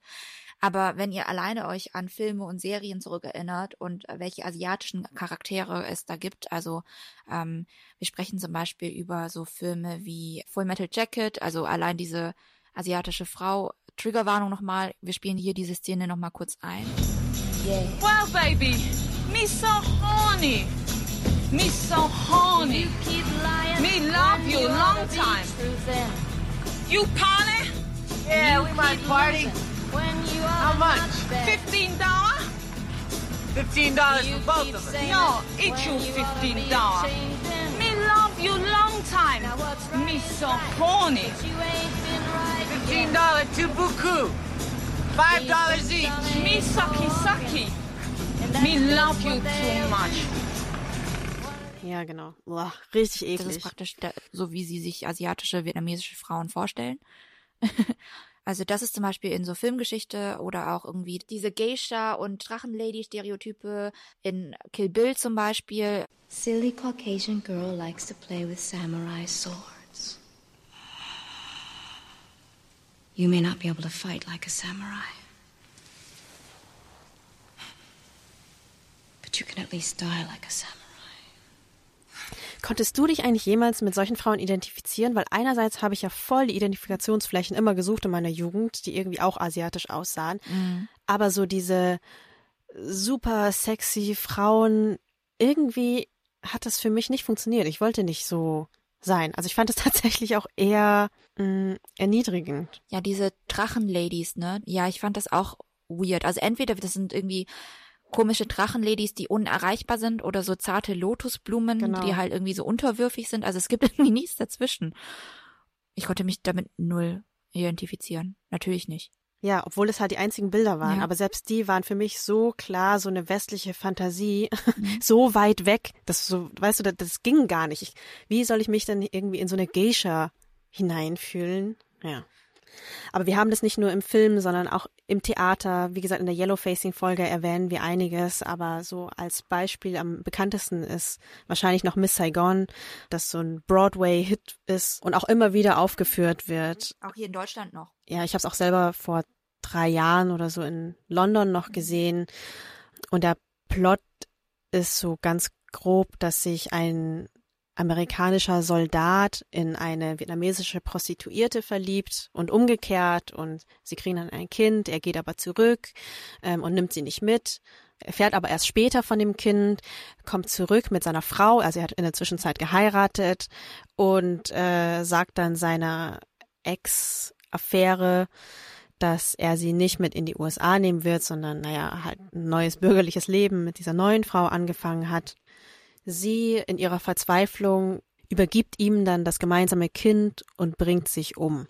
Und in dem Musical wird das halt so wahnsinnig verkitscht als unendliche Liebe und jetzt kann sie ihn irgendwie nicht haben, aber versucht noch das Beste fürs Kind und das ist dann ganz traurig und alle schluchzen, aber die andere Lesart dieses ganzen Films, die auch Viet Nguyen ähm, sehr gut behandelt hat, ich, äh, das, die Rezension kann man auch nochmal verlinken, ist halt so ein amerikanischer Soldat kann einfach kommen, es wird irgendeine Frau da sein, eine sehr schöne, die ihm bedingungslose Liebe gibt und einfach so vollkommen für ihn da ist und sogar ihr Leben für ihn hingibt, wenn er sie nicht will und einfach ablehnt so.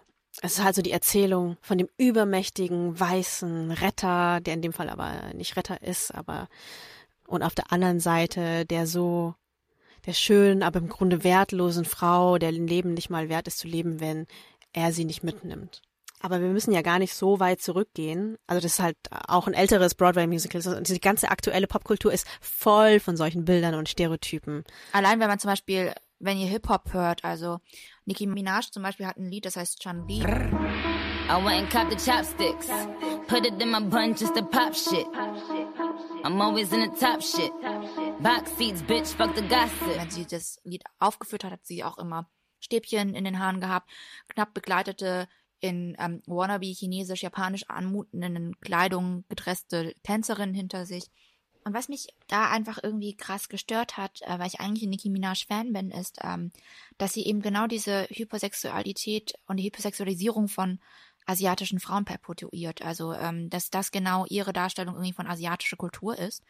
Und man muss ja sagen, das ist noch nicht mal die schlimmste Darstellung von irgendwie Asiatinnen, Asiaten in Hip-Hop. Also, es gibt Unmengen an Beispielen, wo berühmte Rapper und Rapperinnen und Rapgruppen und Artists richtig platte Witze machen, also wirklich platt. Es geht um sowas wie ähm, Asiatinnen haben, sind Zitat Chinks, also Schlitzaugen, hm. hätten Zitat eben kleine Augen, wir, wir rauchen so viel Weed, dass wir so kleine Augen wie Asiatinnen haben, haha, Ching Chang Chong, Wonton-Suppe.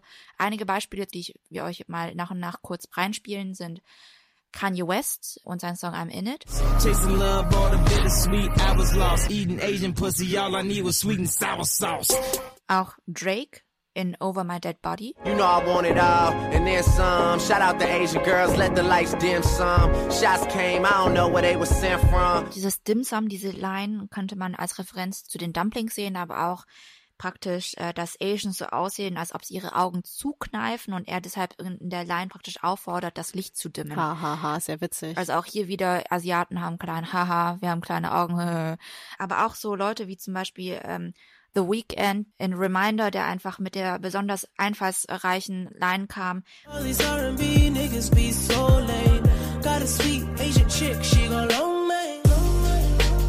Got a sweet Asian chick, she go low main haha, haha, Nudeln, haha. Mhm. Es ist halt keiner dieser großen Artists ist frei davon. Ja. Ähm, selbst wenn sie sich auf anderen Ebenen noch cool geben. The Weeknd hat zum Beispiel auch einen offenen Brief unterzeichnet mit anderen Prominenten im Zuge der Black Lives Matter Bewegung, wo er die Entmachtung der Polizei fordert zum Beispiel. Ja. Ne? Also, weißt du, das sind schon irgendwie Leute, die irgendwie ähm, woke sind, antirassistisch sind, aber totaler blinder Fleck immer, wenn es um asiatische Menschen geht. Ja, auch sowas wie zum Beispiel Migos. Also da ist ja auch der Mann von Cardi B dabei, die ja auch irgendwie als relativ woke gilt oder sich zumindest zu solchen Sachen immer äußert und der auch praktisch diesen Chinks-Witz macht.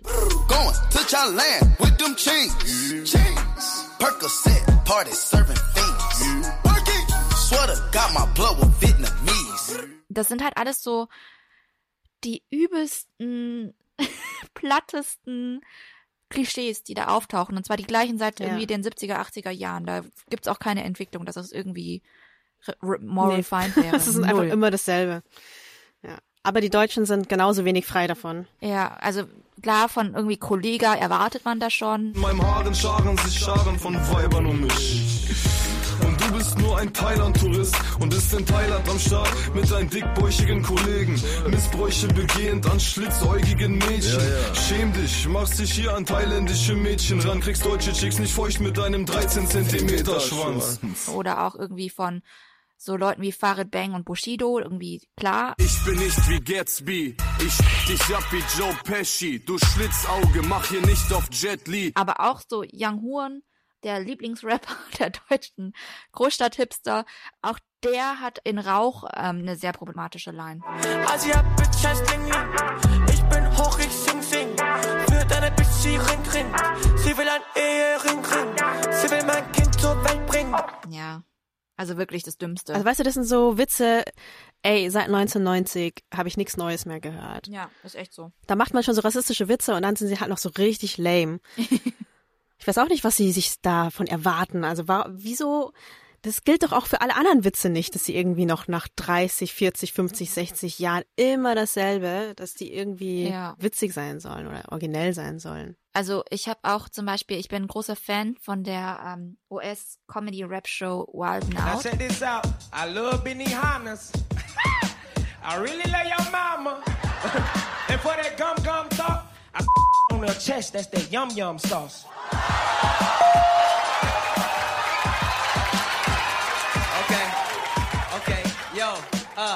You know, my mom told me about that. She said it was amazing because when she seen your she thought you was Asian.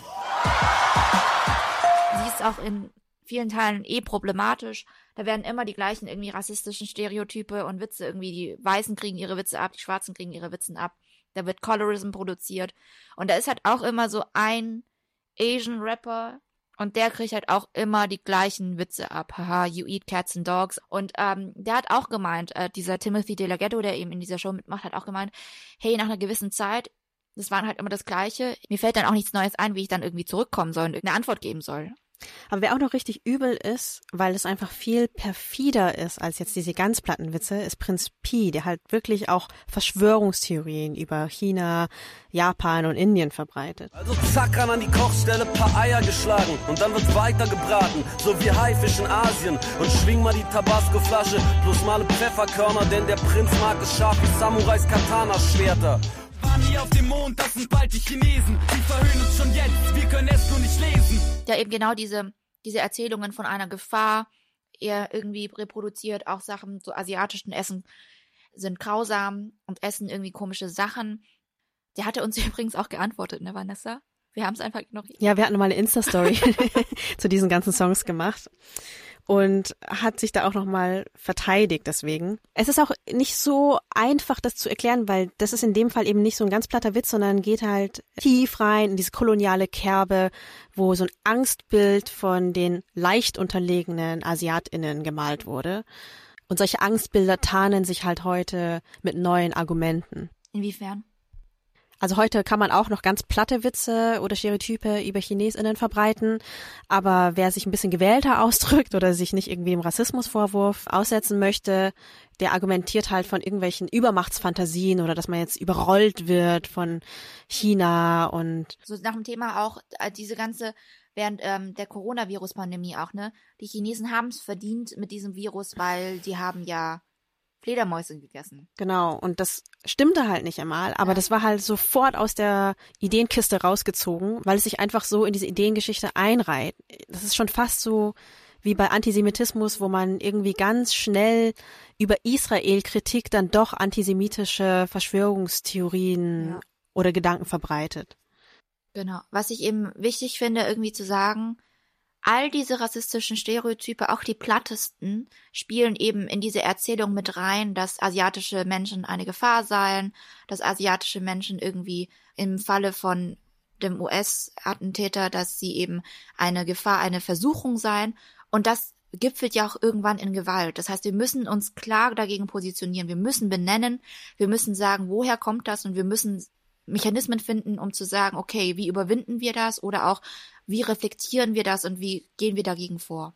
Genau, also wir wollen jetzt in diesem Podcast nicht nur alles, was Schlimmes reproduzieren, das haben wir jetzt sehr lang gemacht und danken für die Geduld, dass ihr uns bis hier noch gefolgt seid, sondern wir wollen auch ein bisschen konstruktiver enden und uns fragen, was muss hier eigentlich passieren?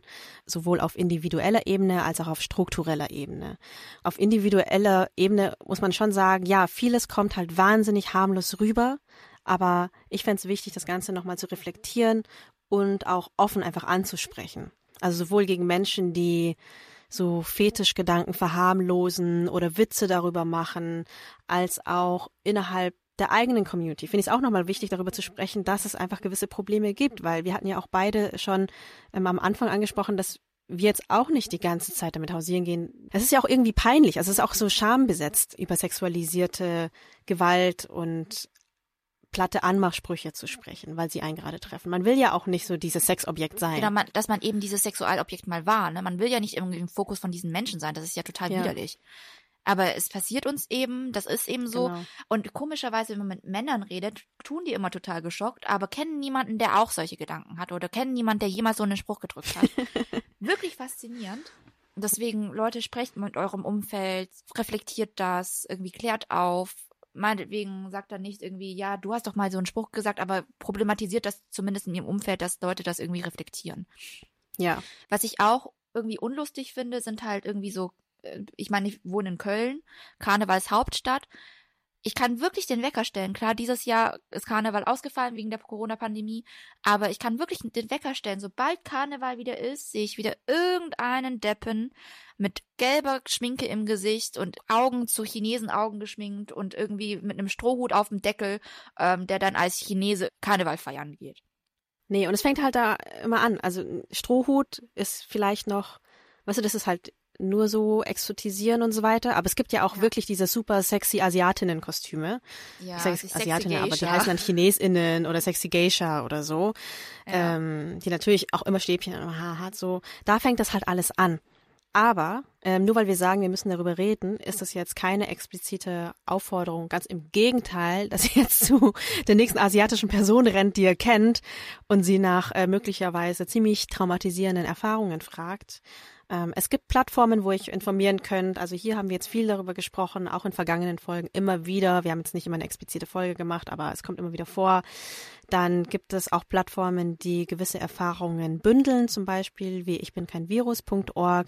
Wir werden euch auch noch Filme, Podcasts und so weiter, die sich auch mit diesen Themen beschäftigen, verlinken. Da könnt ihr euch auch weiterbilden.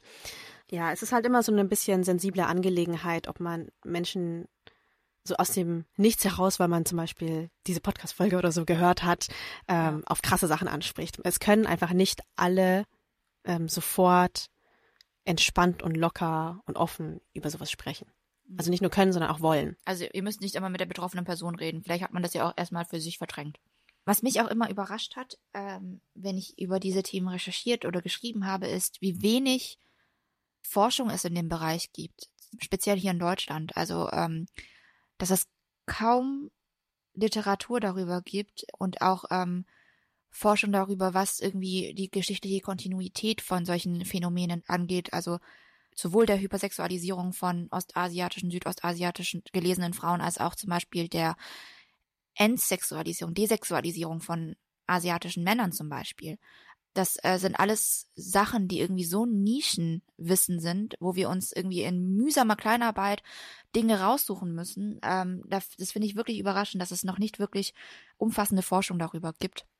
Nee, aber dabei sollte das einfach in die Schulen, in die Universitäten, aber genauso wenig wie es einfach ähm, Black Studies in Mhm. Deutschland gibt, gibt es erst recht keine Asian Studies. Natürlich, es gibt genug SinologInnen zum Beispiel oder halt so Regionalstudien, aber so eine kritische Auseinandersetzung auch mit Rassismus wirklich sehr, sehr wenig. Und eine der wenigen Werke, wo verschiedene asiatisch-deutsche AutorInnen zu Wort kommen, ist Asiatische Deutsche. Da gibt es dieses Jahr auch eine Neuauflage.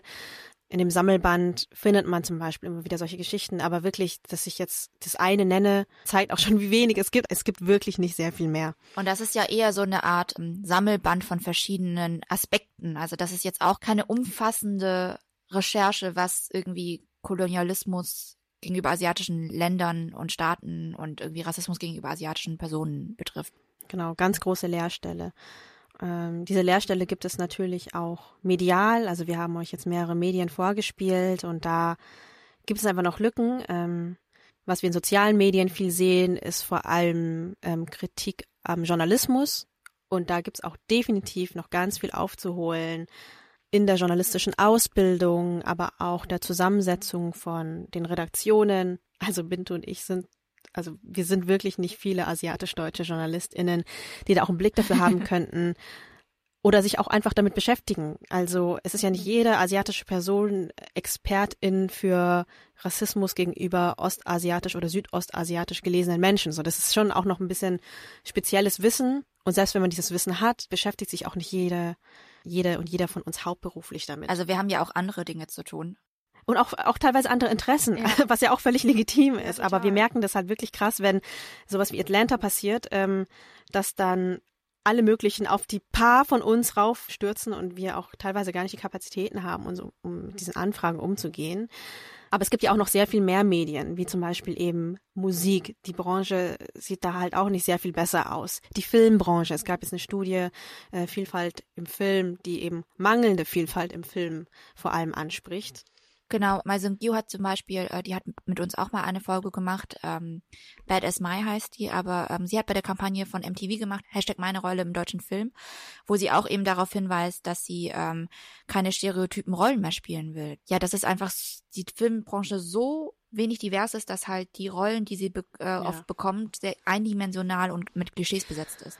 Und dann gibt's natürlich neben Wissenschaft und Medien noch die politische Ebene, die ist wahrscheinlich von alledem die am härtesten anzugehende Ebene, weil ein Hauptproblem ist, dass Rassismus gegen ostasiatisch oder südostasiatisch gelesene Menschen nicht mal anerkannt, geschweige denn systematisch erfasst wird. So. Und auf der sehr geringen Grundlage kann es natürlich dann auch keine Politik geben, die diese Menschen in irgendeiner Form schützt oder fördert oder eben auch so Diversität fördert. Also wenn wir verschiedene Medien kritisieren, dann ist das letzten Endes auch eine Symptombekämpfung.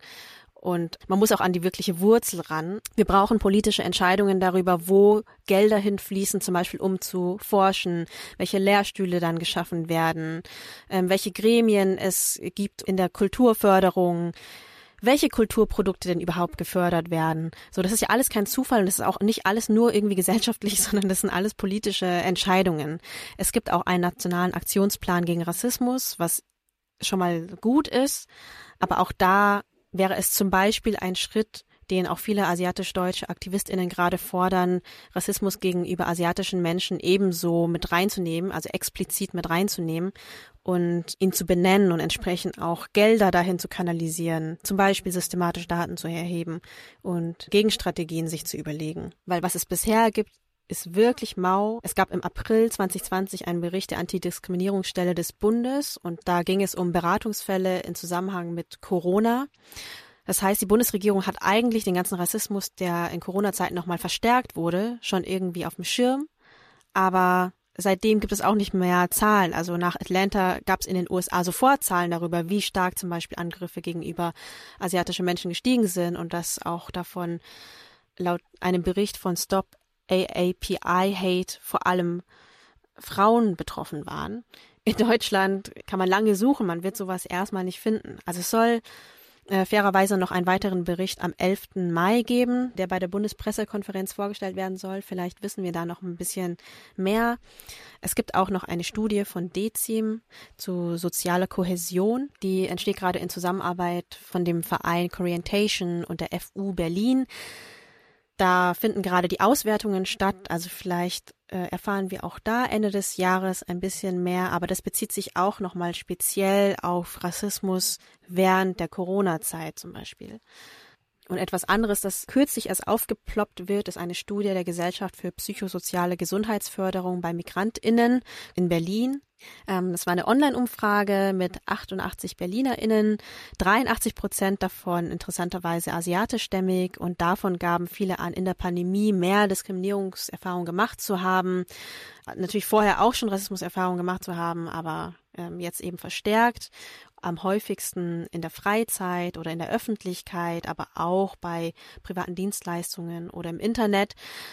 Aber das sind auch schon wirklich die einzigen Sachen, die ich gefunden habe. Und alles davon, also ist entweder noch gar nicht da oder ist auch nicht umfassend oder gar repräsentativ. Es ist nur ein Schlaglicht sozusagen, vor allem nach äh, den rassistischen Attacken während der Corona-Pandemie, aber wirklich nichts Umfassendes, was auch die Geschichte von Asiat irgendwie Gewalt gegen asiatischen Personen hier in Deutschland angeht. Die es aber definitiv gibt. Also ich verweise hier auch nochmal auf die Folge, die wir im August gemacht haben, Hamburg 1980. Der erste dokumentierte rassistische Mord der Bundesrepublik, also Westdeutschland, geschah an zwei Boat People aus Vietnam. So, das wissen auch viele Menschen nicht. So die die Geschichte von Rassismus in der Nachkriegszeit begann mit einem Mord an zwei asiatischen Menschen. Oder auch zum Beispiel Rostock-Lichtenhagen, der ja auch die Attacken, die irgendwie auch emblematisch dafür stehen, unter anderem für halt rassistische Attacken in den 90er Jahren, wo so wenigen Leuten bewusst ist, dass es ehemalige vietnamesische VertragsarbeiterInnen vor allem waren, die in diesen Häusern gewohnt haben und, und die eben von den Nazis und von der Bevölkerung irgendwie attackiert worden sind. Dank Black Lives Matter ist Rassismus gegenüber schwarzen Menschen auch nochmal ins Bewusstsein von vielen Menschen gerückt und auch die ehemaligen türkischen GastarbeiterInnen und ihre Nachfahren haben auch noch ganz viel politische Arbeit gemacht, sodass ähm, ich glaube, viele auch wirklich im Bilde sind, was antimuslimischen Rassismus angeht oder Rassismus gegenüber Menschen, die eben als muslimisch irgendwie gelesen wurden. Nach Hanau gab es da auch nochmal sehr viel Mobilisierungsarbeit durch auch die Angehörigen, leider nicht durch die breite Bevölkerung. Aber bei asiatischen Menschen, da ist einfach noch so eine ganz große Leerstelle, auch in der antirassistischen Arbeit. Also asiatische Menschen werden da noch sehr wenig mitgedacht, leider. Genau, das geben wir euch jetzt einfach mal so mit. Vielleicht arbeitet irgendwer von euch in irgendeinem Feld und hat die Möglichkeit, asiatische Menschen da auch ein bisschen mitzudenken. Wir hoffen, ihr konntet viel aus dieser Folge mitnehmen. Wir wollen euch aber ganz so frustriert wollen wir jetzt auch nicht enden, weil es passieren ja auch viele tolle Dinge. Ganz viele Menschen erheben gerade ihre Stimmen. Es gab nach Atlanta auch in Berlin, München und Stuttgart zum Beispiel Demos. Also es organisieren sich auch durchaus Leute. Ansonsten freuen wir uns wie immer über Feedback, dass ihr uns zum Beispiel per E-Mail schicken könnt an riseandshine.podcast. Ihr könnt uns auch in die Insta-DMs sliden oder uns bei iTunes fünf Sterne hinterlassen, wenn euch dieser Podcast gefällt. Das hilft uns im Ranking weiter nach oben zu kommen oder dass wir bei mehr Leuten in ihrem Feed auftauchen. Also vielen, vielen Dank fürs Zuhören. Wir sind nächsten Monat wieder für euch da. Und macht's gut, lasst euch nicht fertig machen von dem ganzen Rassismus da draußen. Sucht das Gespräch, wenn ihr wollt. Gönnt euch auch was anderes, wenn ihr wollt. Denkt auch nicht, mal nicht über Rassismus nach.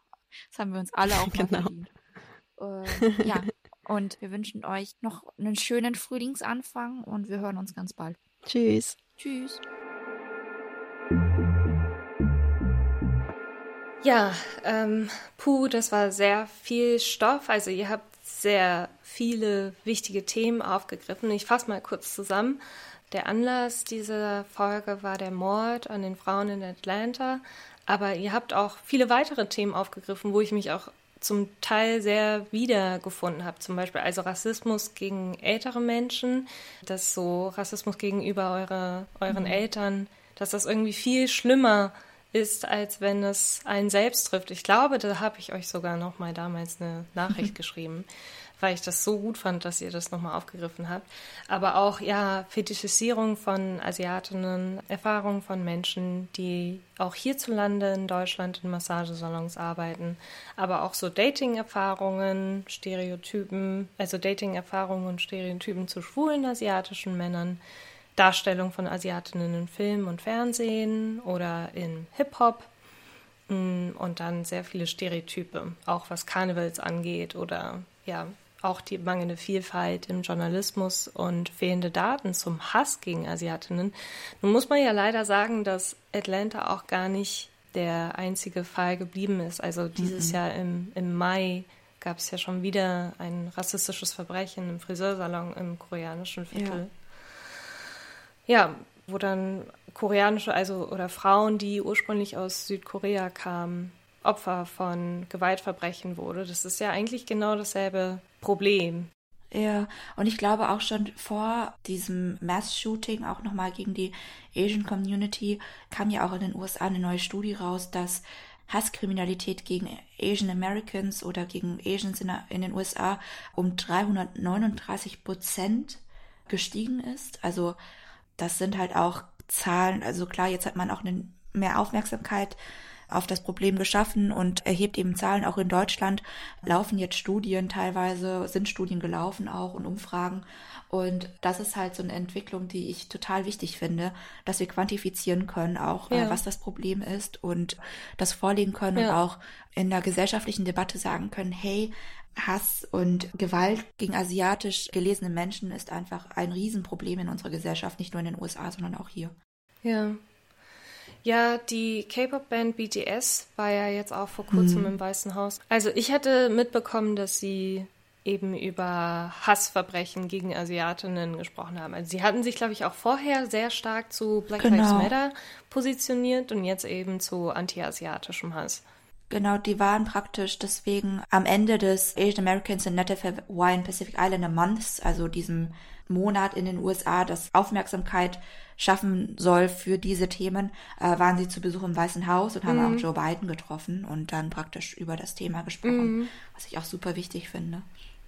Ja, das ist nochmal eine andere Aufmerksamkeit bei BTS. Vor allem, weil sie ja auch in der Popkultur irgendwie drin sind, die ja selber auch so. Und weiß geprägt ist, ne? Ich mag die persönlich ganz gerne. Aber was habt ihr für Rückmeldungen zu eurer Folge bekommen? Du hattest uns ja auch geschrieben und das war Mhm. eigentlich das Hauptding, dass eben sehr, sehr viele Menschen aus der Community uns auch geschrieben haben, dass sie sich sehr gesehen gefühlt haben bei der Folge und endlich auch äh, so ein bisschen den Rahmen gefunden haben, um darüber zu sprechen und auch Mhm. ja so ein bisschen die Analyse eben ihnen geholfen hat, das ein bisschen zu verarbeiten. Aber auch viele deutsche Medien haben uns tatsächlich geschrieben. Ah, ne? ja. und haben praktisch nochmal angefragt, dass wir eben erklären, was da diese Intersektion ist, was das bedeutet, warum Intersektionen wichtig sind, um Auswirkungen von Ismen, sag ich mal, also von verschiedenen Diskriminierungsformen, wenn sie irgendwie zusammenwirken sozusagen, um das nochmal zu verstehen. Also ich habe das Gefühl, dass wir schon versucht haben, in der Debatte hier in Deutschland auch dazu beizutragen, die so ein bisschen fortzuführen und zwar auch auf eine höhere Ebene zu heben und besseres Verständnis dafür zu schaffen, solche Sachen auch einzuordnen. Und ich muss ja auch sagen, wir waren nicht die Einzigen, die Folgen darüber gemacht haben. Ne? Auch und Diasporasia haben ja auch schon lange, bevor Atlanta passiert ist und in dem Zuge auch noch vermehrt wieder auf den Mordfall an Li Yangche in Dessau verwiesen. Mhm. Die chinesische Studentin wurde ja umgebracht von einem Familienmitglied eines Dessauer Polizisten. Die Dessauer Ja. Polizei hat dann auch bei der Aufklärung nicht wirklich geholfen, sondern auch noch vertuscht. Also wirklich skandalös, was da passiert ist. Und auch dort spielen ja diese Intersektionen von Sexismus und Rassismus eben auch eine große Rolle. Genau, also Es ist ja auch kein Einzelfall bei der Dessauer Polizei. ja, die Dessauer Polizei, es war ja auch die Polizei, die Uri Jallo, wo Uri Jallo gestorben ist in der Polizeizelle.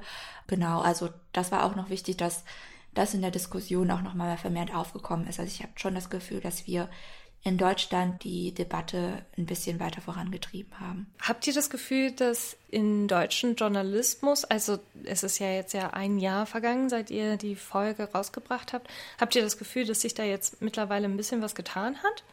Ich weiß nicht, ob ich da irgendwie ein abschließendes Urteil bilden soll. Also ich habe persönlich das Gefühl, dass mehr Journalistinnen auf uns zugekommen sind und auch noch uns angefragt haben, eben um zu erklären, was Intersektionen da bedeuten in dem Zusammenhang.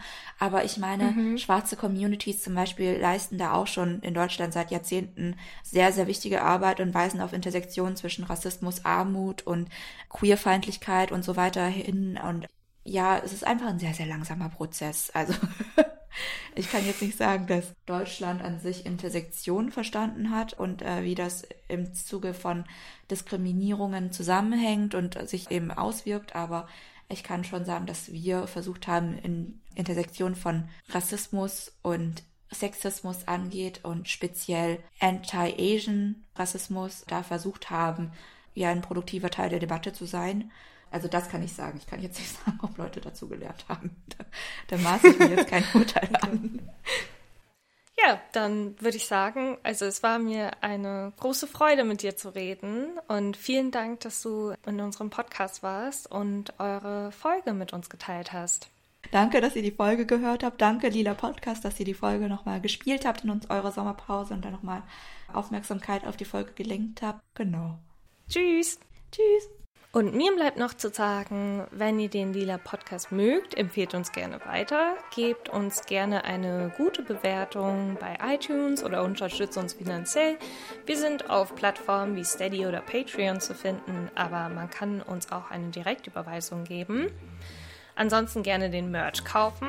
Das bringt uns nämlich auch ein bisschen Kleingeld ein. Es gibt Hoodies, die sind jetzt, okay, die sind jetzt für den Sommer vielleicht nicht so optimal, aber es gibt T-Shirts, es gibt Taschen, es gibt Postkarten. Wie die aussehen, zeigen wir euch auch noch über Instagram.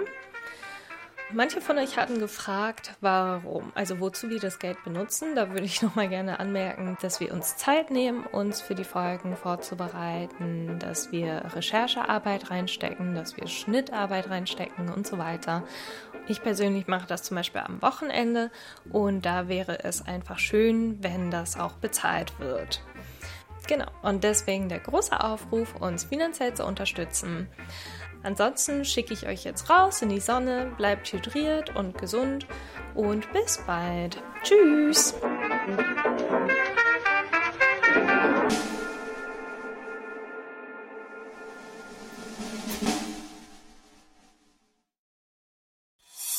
Eine Produktion von Haus 1.